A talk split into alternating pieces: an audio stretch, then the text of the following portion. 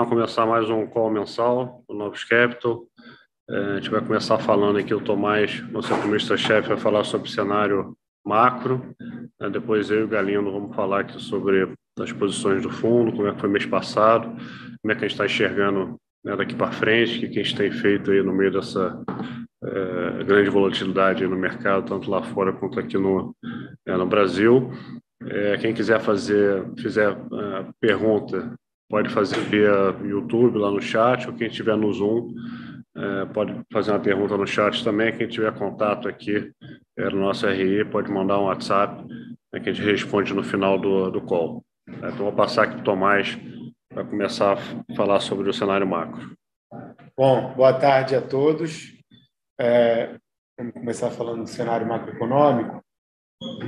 O, na parte internacional, acho que teve um, uma novidade aí nos últimos dias que é, deu uma, uma, pequena embolada aí na, na, perspectiva, né, de atividade.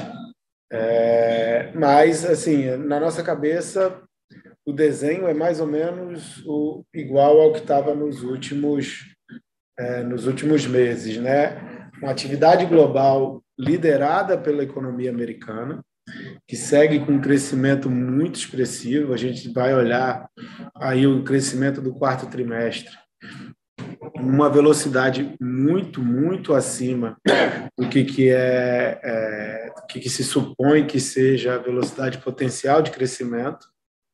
É, a Europa, depois de ter uma recuperação de atividade por conta do Covid, ela, ela, ela volta para o seu crescimento potencial, que é um crescimento potencial muito baixo.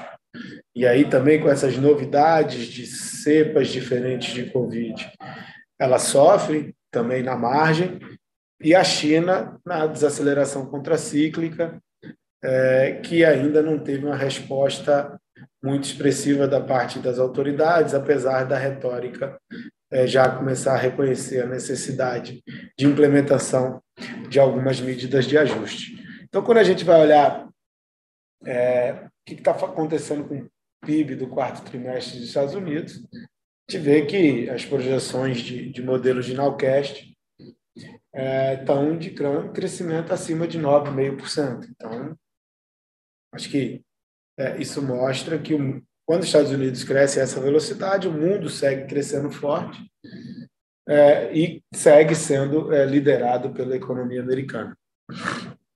A, a, grande novidade né, que aconteceu nos últimos dias é a questão da Omicron, né, uma nova variante é, de Covid-19. Acho que os dados ainda, as informações são bem preliminares, não há nada muito conclusivo ainda com relação a essa variante. A gente pode tentar extrair informação das primeiras é, das primeiras é, é, bases que a gente tem acesso, né?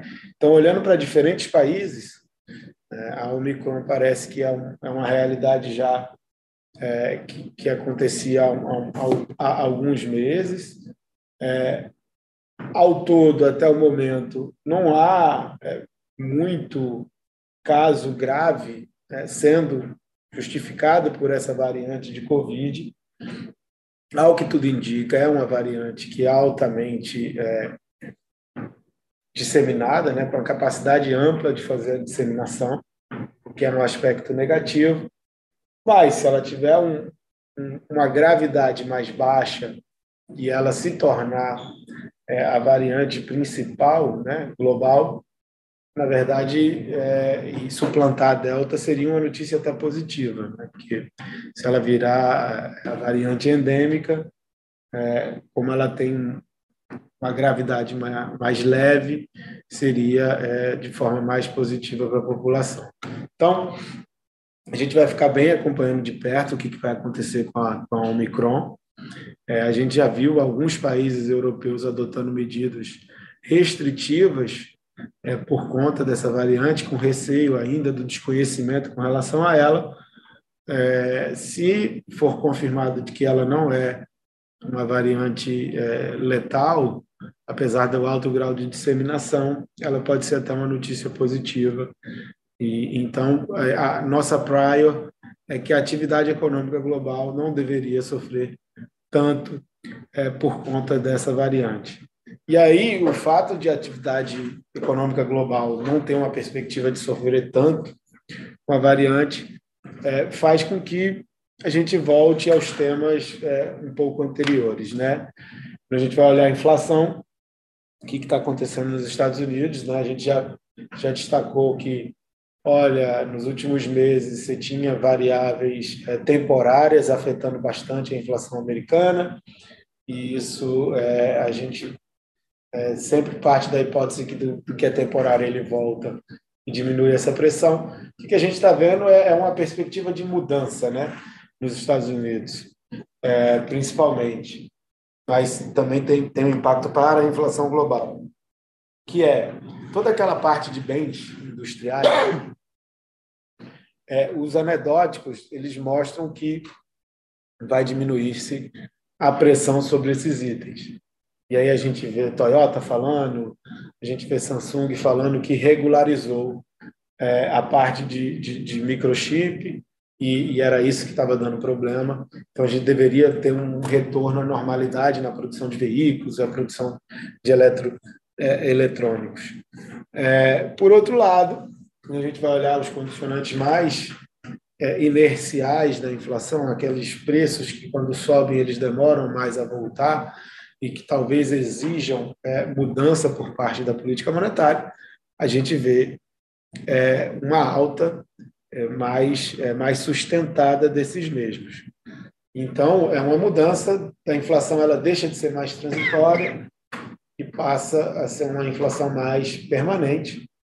E aí, por conta disso, você, né, a não ser que você tenha alguma novidade da variante de Covid que joga a atividade para baixo, você começa a ver a mudança de postura por parte da, das autoridades monetárias.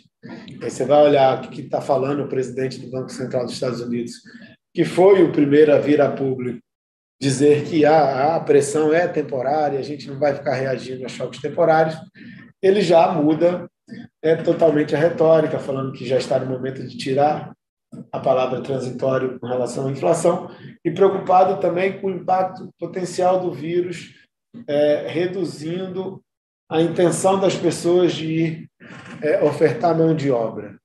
E aí isso tudo nos, é, nos levaria a um ambiente de inflação mais alta. Então, a resposta a esse ambiente de inflação mais alta seria uma política monetária menos expansionista. Então, é, por mais que né, nesse ambiente de atividade econômica americana muito forte, é, você deixando de ter fatores transitórios atuando sobre a inflação, há uma mudança na perspectiva de política monetária no mundo. E essa mudança de política monetária no mundo ela é puxada principalmente pelo Banco Central dos Estados Unidos. Então, a, na nossa cabeça, a gente vai entrar nessa tendência de que é, é, a gente veja daqui para frente né, uma aceleração no processo de retirada de estímulos dos Estados Unidos e, porventura, uma elevação de juros é, já mais cedo no ano que vem do que previamente esperado. É, como é que a gente vê o Brasil? Né? A gente segue nessa questão de recuperação da, da credibilidade fiscal se fazendo necessária. É, a gente teve a aprovação da PEC dos precatórios aí no Senado nos dois turnos. É uma notícia mais, mais positiva, porque reduz os riscos fiscais a gente vai precisar ver o orçamento final, como é que vai ser desenhado, é, e aí é, diminuir essa turbulência fiscal que afeta tanto o mercado de ativos brasileiros, é, mas é, para que a gente tenha uma recuperação, uma retomada da credibilidade fiscal totalmente, a gente vai precisar esperar a próxima eleição. É, atividade econômica ainda é um, ainda vai ser um ano muito difícil de 2022. Isso aqui são os cenários de dívida e de, e de primário. É, a, ele, a, a, atividade vai ser um ano muito difícil em 2022. Né? Se, por um lado, a gente vai ter um aperto é, das condições financeiras muito significativos, uma incerteza eleitoral postergando investimento, uma corrosão da renda com inflação elevada, e o Fed é, subindo a taxa básica de juros. Né? Então, isso tudo afetaria negativamente a atividade econômica doméstica. Do lado positivo é que você tem muito investimento dos estados programados para 2022 é, um em 2022. Então, é, totalizando quase 1,5% do PIB, o que não é coisa pouco. Então, você vai ter essa ajuda, por mais que o consumo possa sofrer um pouco por causa desse aperto de renda. A parte de investimento, principalmente investimento dos estados, depois com dinheiro de saneamento, é, é, deveria ser uma coisa positiva.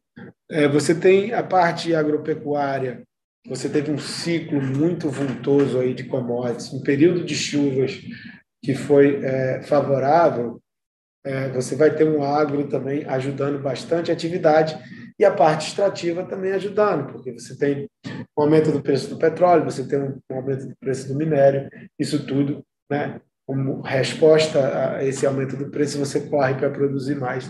Então, esses pontos ajudariam.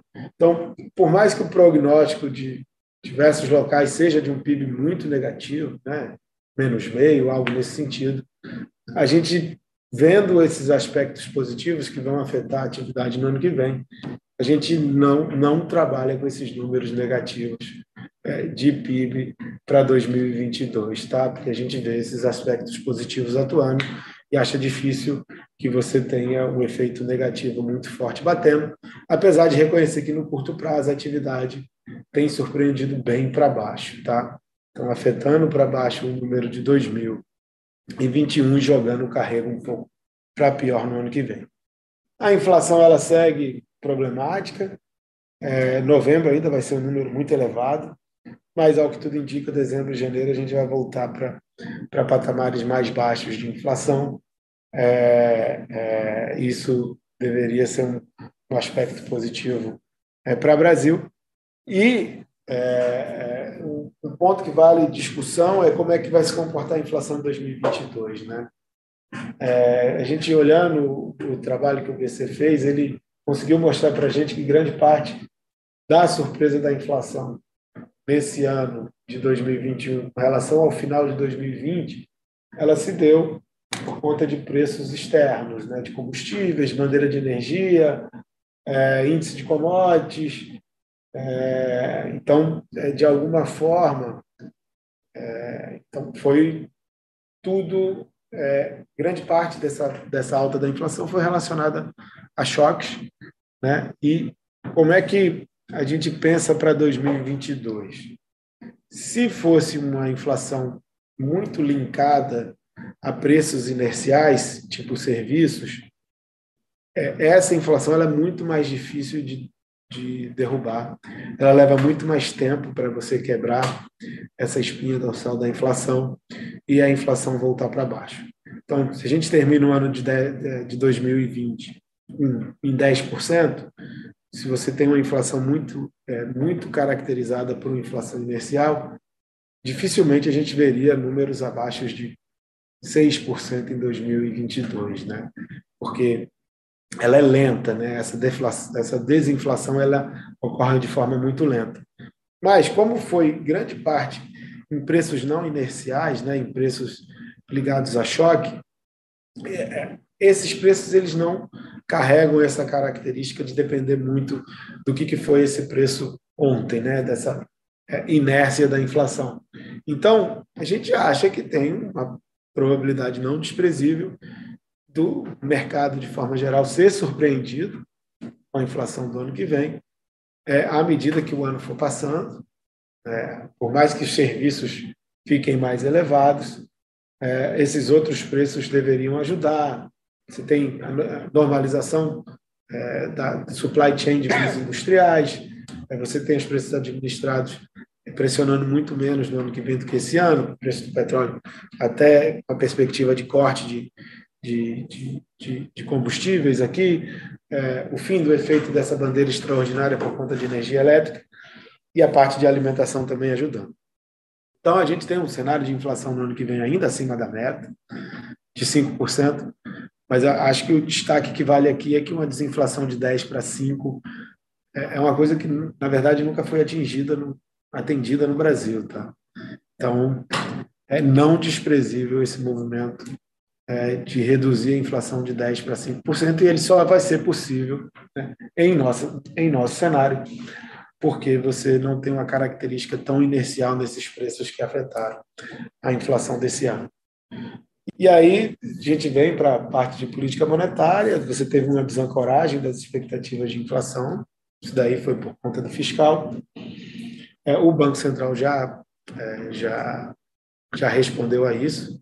A gente segue com a nossa cabeça de que a Selic final é de 11%, é, e à medida que vai entrando o ano, o Banco Central vai mudar o horizonte relevante de 2022 para 2023 e vai se ver é, na possibilidade de encerrar o ciclo de alta de política monetária no 11%, e isso vai também coincidir com o momento que a inflação vai deixar de rodar a 1 e vai passar a rodar a meio por cento ao mês, então permitindo com que o juro real comece é, a operar é, é, o seu efeito.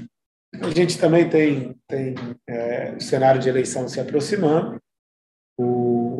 O que a gente tem visto é que a perspectiva de um candidato de terceira via ela tem melhorado substancialmente. Então, é, é o candidato Sérgio Moro aparece como o principal é, é, possível candidato de terceira via a encampar um discurso é, de centro e é, conseguir disputar contra os dois principais é, favoritos hoje em dia, o ex-presidente Lula e o atual presidente Jair Bolsonaro.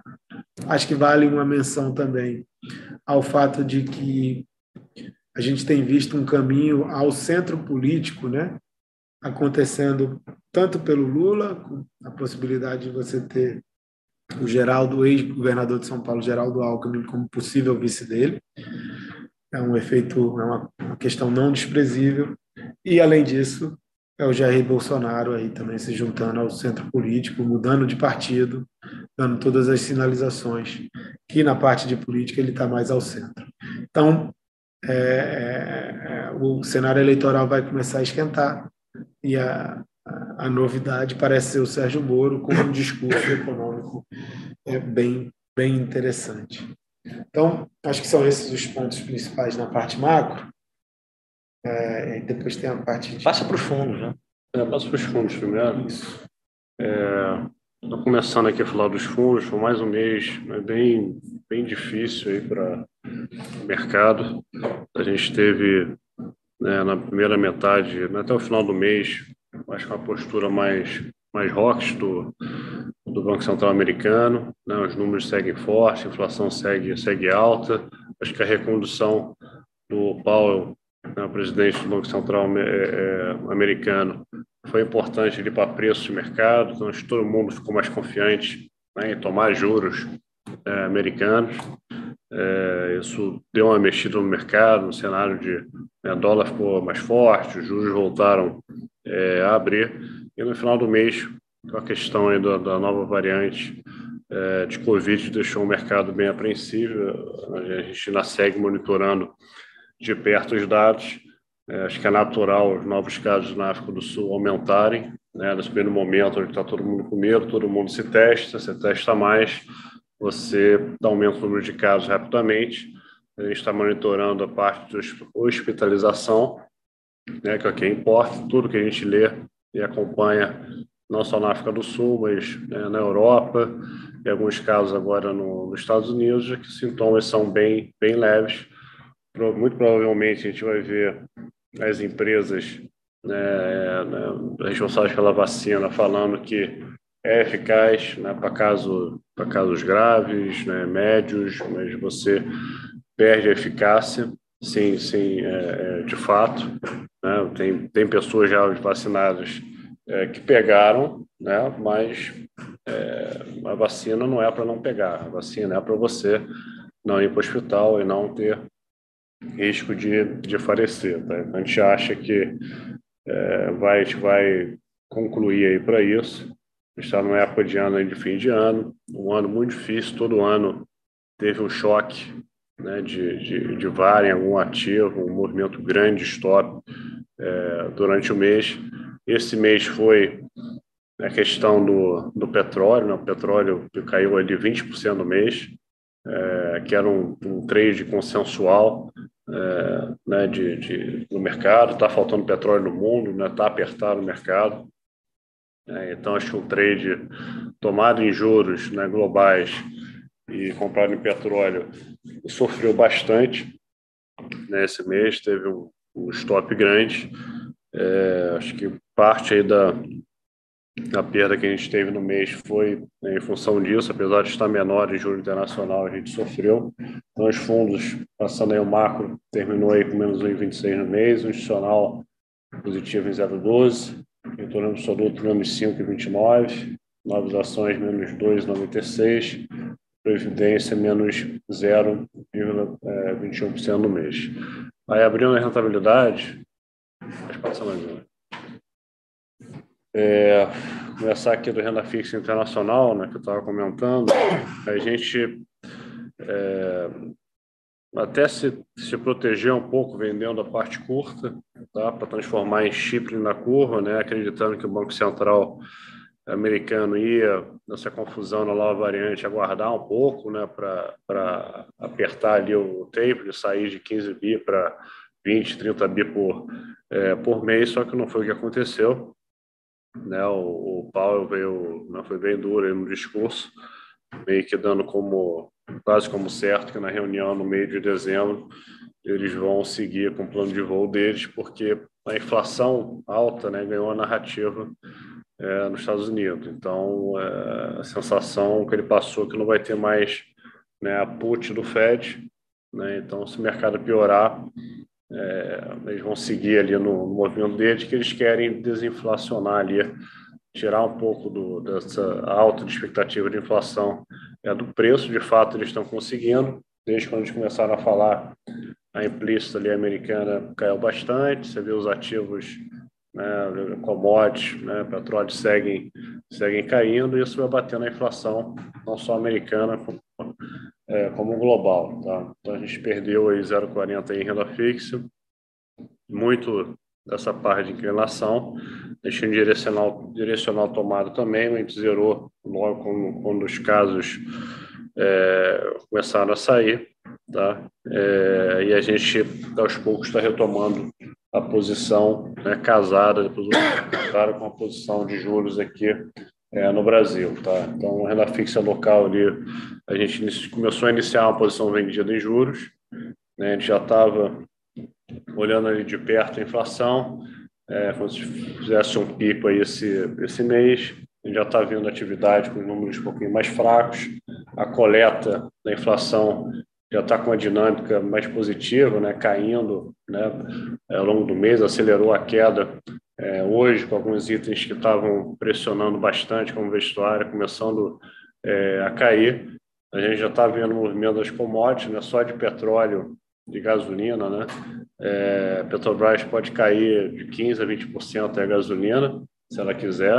A gente acha que eles vão aguardar até o meio do mês de dezembro, né? acho que 17 de dezembro, ali, geralmente estão anunciando uma sexta-feira, para ter um impacto da inflação é, para baixo ano que vem. Né? Então, se você tiver impacto da inflação esse ano, você atrapalha a matemática do teto dos gastos e você acaba pressionando a inflação ano que vem. Então, é melhor ter deixar é, esse impacto aí, que pode ser de uns 30 bips é, ano que vem, é, no primeiro momento de queda. Né? Então, aquele expectativa de fevereiro que o Tomás mostrou ali de 0,50 e pouco é sem aquela da gasolina. Então, se tiver aquela da gasolina, isso pode vir aí abaixo de 0,25, abaixo de 0,20 e a gente tem um início de ano é, é, mais, mais, mais positivo. Tá? Então, acho que mudou bem a dinâmica aqui de Brasil, né? após a aprovação da PEC, né? ainda tem que vai ser sancionado, eles vão fatiar, acho que a parte importante para pagar o auxílio vai ser sancionada, ainda existe um pequeno risco, vamos ver semana que vem,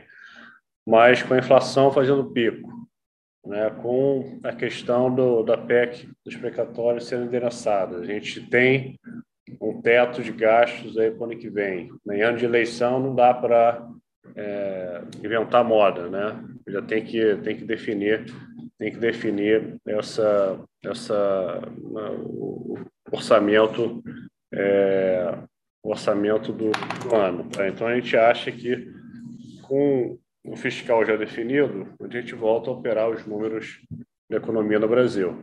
E a gente sabe que vai desacelerar, o juro indo para nossa cenário é 11, né? Tem gente no mercado que acha que vai para perto de 12.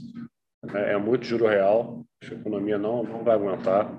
E com toda a desinflação que a gente está vendo né, via commodities e, né, como o Tomás mencionou, as montadoras americanas e na Ásia, né, o Toyota, já estão falando né, que estão voltando é, a capacidade de produzir, os chips estão chegando e os automóveis estão parados na, na, nas fábricas. Eles estão montados, só precisa inserir o chip e sair para vender. Então, de uma hora para outra, vai ter uma oferta grande que vai ajudar aí o componente de inflação, né? Aqui no Brasil aqui subiu bastante, carro usado, carro novo, e no resto do mundo também. Então, isso tudo ajuda nesse ambiente aqui de né, inflação e juros aqui para baixo.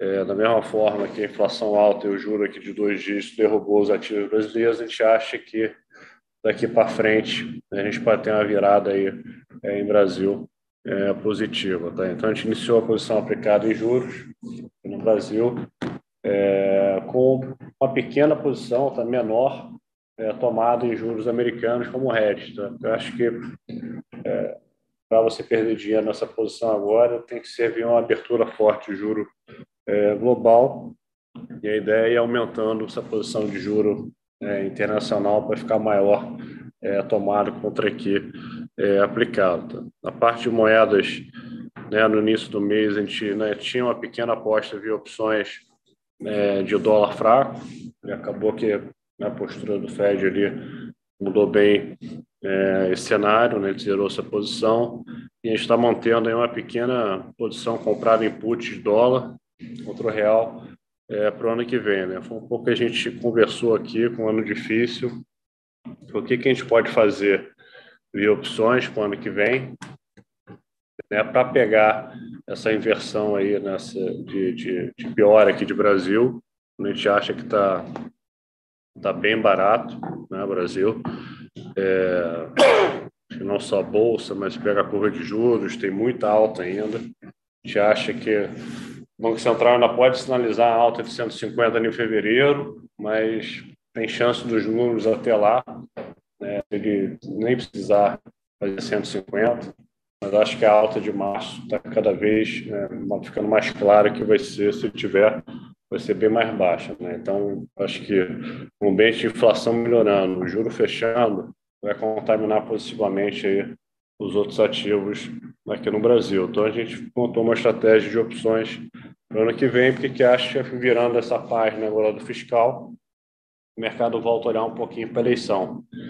Como está muito no preço Bolsonaro contra Lula, né? você pega um Moro começando a disputa e já com 15%, 16%, isso do ano que vem podendo encostar em 20%, eu acho que muda bem o cenário eleitoral. Além de né, um Lula conversando com o Alckmin, que ajuda muito né, para você tirar um risco de cauda é, negativo. Tá? Então, acho que o Moro tem condições e chances de desidratar o próprio Bolsonaro, ele já está muito forte em São Paulo, Moro, com 20% em São Paulo já, e ele está tá na mídia, está aparecendo, está conversando com o mercado, está mostrando a equipe, então acho que ele vai estar tá na mídia e pode ser que continue subindo ali no início do ano. Tá? Então acho que o Brasil está tá, assimétrico e a gente botou ficha em opção com perda definida, onde a gente consegue é, aguentar e traçar um cenário mais é, para o médio prazo. Tá?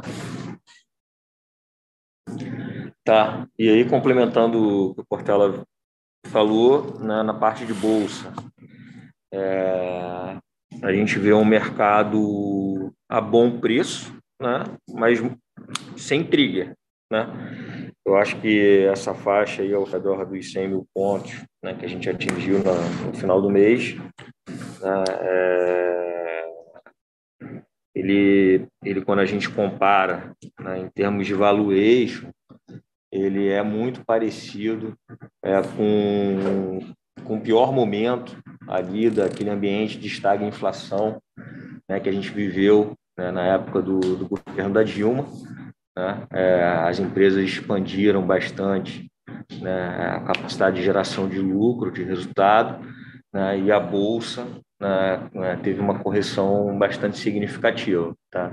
Então, como a gente já vem falando há alguns meses, né, a nossa visão é de que a bolsa está é, é, a preços interessantes para alocar risco. É, no entanto, está faltando um trigger. Né? A gente conversa muito aqui que, na nossa visão, é, o principal trigger é a inflação né? uma acalmada. Né? É, do lado de fundamento econômico, né? obviamente, a gente vai ter volatilidade né, nesse ambiente de eleição no ano que vem, né? E aí muito dessa parte de disciplina fiscal e tudo depende né, de quem vai ser eleito. Mas do lado é, mais da economia em si, né, é, eu acho que é essencial a inflação né, é, dar um, uma arrefecida né, para a gente é, tirar um pouco desse mau humor de, de preço né, que na nossa visão está exagerado. Assim, a gente não o controle de risco né, vem, vem com uma posição direcional mais pequena para média, né, depois de tantos meses né, de erro. Né, é, como a gente já vem falando desde o mês passado, usando de instrumento mais simples. Né, então, na parte do fundo, dos fundos macros, não temos mais uma carteira de papel, né, a gente tem operado mais o, o próprio índice, né, que se você for fazer a quebra dele, também está em preços interessantes. E nesse último mês a gente carregou uma posição em Petrobras, tá? que, que inclusive nesse início de mês, aqui de dezembro, né, fez um movimento bem significativo. Tá? É, Para a parte dos fundos de ações, é, a gente obviamente também replicou essa posição de Petro, né, mas a gente tem uma carteira né, mais doméstica, né, que tem a ver com reabertura econômica, negócios resilientes, né, mesmo em ambiente estagna inflacionário. Né, é, empresas, eu acho que já tem aí um longo histórico, né, com resultado de qualidade, né, e que se beneficia de alguma forma, né, gera valor nesse, mesmo nesse ambiente, que foi um ambiente que a gente conviveu muito aqui no Brasil na última década, né? e, e tem acesso a capital mais barato, né? É, quando comparado né, a, a, pequenos e médios, né? então acabam de alguma forma consolidando, crescendo né? e extraindo valor. Tá? Então é uma carteira que passa ali né, por essa tese de reabertura econômica, um pouco de plays de saúde, né, que tem a ver com, com pós-Covid e alguma coisa né, em tecnologia e desbancarização né, que, que, que, eu acho também tem a ver, é, tem alguma proteção né, para esse ambiente que a gente às vezes fica testando de reabertura ou não. Tá? É, de bolsa é isso, é, acho que vale a gente abrir aí é, para perguntas caso haja. Eu olhei no, no chat aqui, a gente não teve uma pergunta, é, mas está sempre aqui disponível né, para entrar em contato aí com, com, com a RE, a gente falar de cenário, tirar dúvidas, tirar dúvidas de posição. Sei que é um momento é, difícil, a gente sempre quer estar mais próximo do cliente nesse momento, né, passando tudo que a gente está de olho. É, a gente continua vendo aí, acho que uma oportunidade é boa nesses patamares aí para recuperar aí esse, esses últimos meses aí que foram bem é, bem ruins. Tá? A gente tem uma simetria é, muito boa. A gente está usando os instrumentos de opção para buscar isso. É isso. Obrigado é, presença de todos. Acho que um bom Natal, é um bom Réveillon aí. A gente até o próximo call no início do ano que vem. Falou, pessoal. Um abraço, pessoal. Bom final de ano. Final de ano.